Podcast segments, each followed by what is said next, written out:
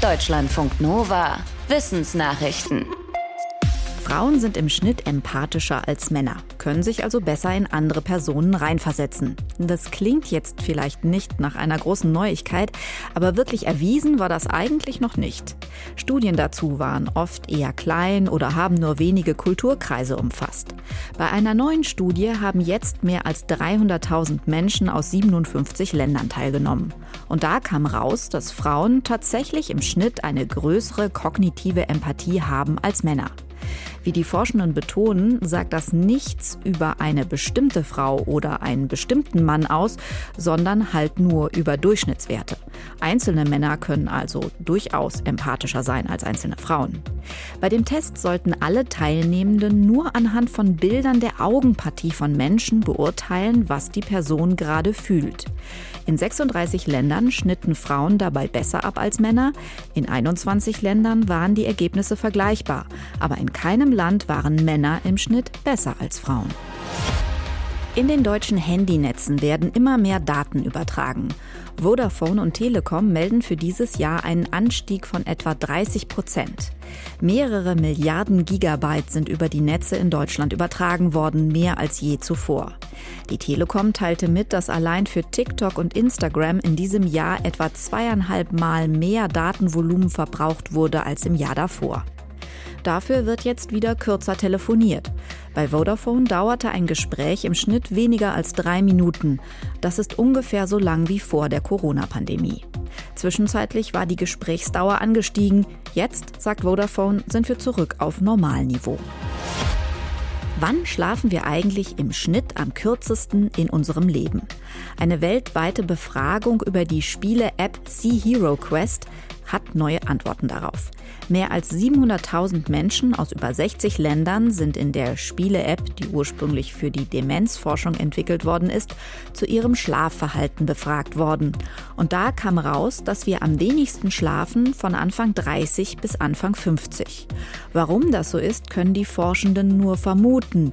Vielleicht, weil in dieser Lebensphase oft Kinder großgezogen werden oder weil die Arbeit besonders viel Zeit kostet. Im Schnitt schlafen die Befragten sieben Stunden lang. Die jüngsten Befragten, also junge Erwachsene, schliefen am längsten. Dann wurde der Schlaf weniger bis ungefähr zum 33. Lebensjahr, hielt sich dann auf niedrigem Niveau, um dann mit 53 wieder anzusteigen. Das traf auf Männer und Frauen zu, überall auf der Welt und unabhängig vom Bildungsgrad. In osteuropäischen Ländern schliefen die Befragten durchweg etwa 20 bis 40 Minuten länger. In südostasiatischen Ländern wie Indonesien oder Malaysia schliefen sie kürzer. Befragte in Deutschland lagen leicht über dem Durchschnitt und kamen im Schnitt auf etwas mehr als sieben Stunden Schlaf. Manche Menschen finden Schleim eklig, doch er kann auch sehr praktisch sein. Zum Beispiel der Schleim, den Braunalgen im Meer ausscheiden. Der hilft offenbar dabei, das Erdklima zu stabilisieren. Und zwar so.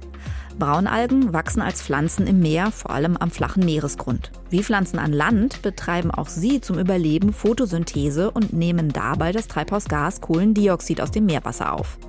Ein Teil davon speichern sie in Form von Schleim.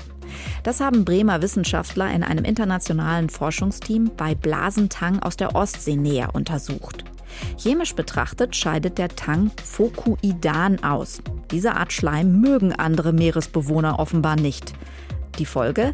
Der Schleim und damit auch das Kohlendioxid bleiben laut der Untersuchung des Teams über Jahrhunderte oder Jahrtausende im Meer gebunden und tragen deswegen nicht zur Erderwärmung bei. Fußballerinnen sind deutlich anfälliger für Kreuzbandrisse als Fußballer. Der Arzt der deutschen Nationalmannschaft der Frauen hat der deutschen Presseagentur gesagt, je nach Studie wird das Risiko einer Kreuzbandverletzung für Frauen mindestens drei bis sechsmal höher eingeschätzt. Dafür gibt es unterschiedliche Gründe. Laut dem DFB-Facharzt haben Frauen häufiger X-Beine, landen nach einem Sprung eher aufrecht und die Muskeln im vorderen Oberschenkel sind stärker ausgeprägt als im hinteren Oberschenkel. Auch die Anatomie im Knie und Hormone könnten eine Rolle spielen. Der Arzt der Frauennationalmannschaft sagt auch, Untersuchungen zeigen, dass Östrogen dafür sorgen kann, dass Gewebe lockerer wird und das Kreuzband nicht mehr so fest sitzt. Die beiden Kreuzbänder im Knie verbinden Oberschenkel und Schienbein im Kniegelenk und sind deswegen besonders wichtig für Stabilität und Bewegung. Im Profisport fallen Betroffene mit einem Kreuzbandriss im Schnitt neun Monate aus. Der Mensch kann ziemlich gut sehen, aber natürlich gibt es Tiere, die das besser können. Das haben Forschende der Universität Galway in Irland genauer untersucht. Gewinner von über 100 untersuchten Tieren waren Libellen und Schmeißfliegen. Sie können mit einer Rate von 300 Hertz sehen. Das heißt, sie können 300 Mal pro Sekunde überprüfen, ob sich in ihrer Umgebung etwas verändert hat.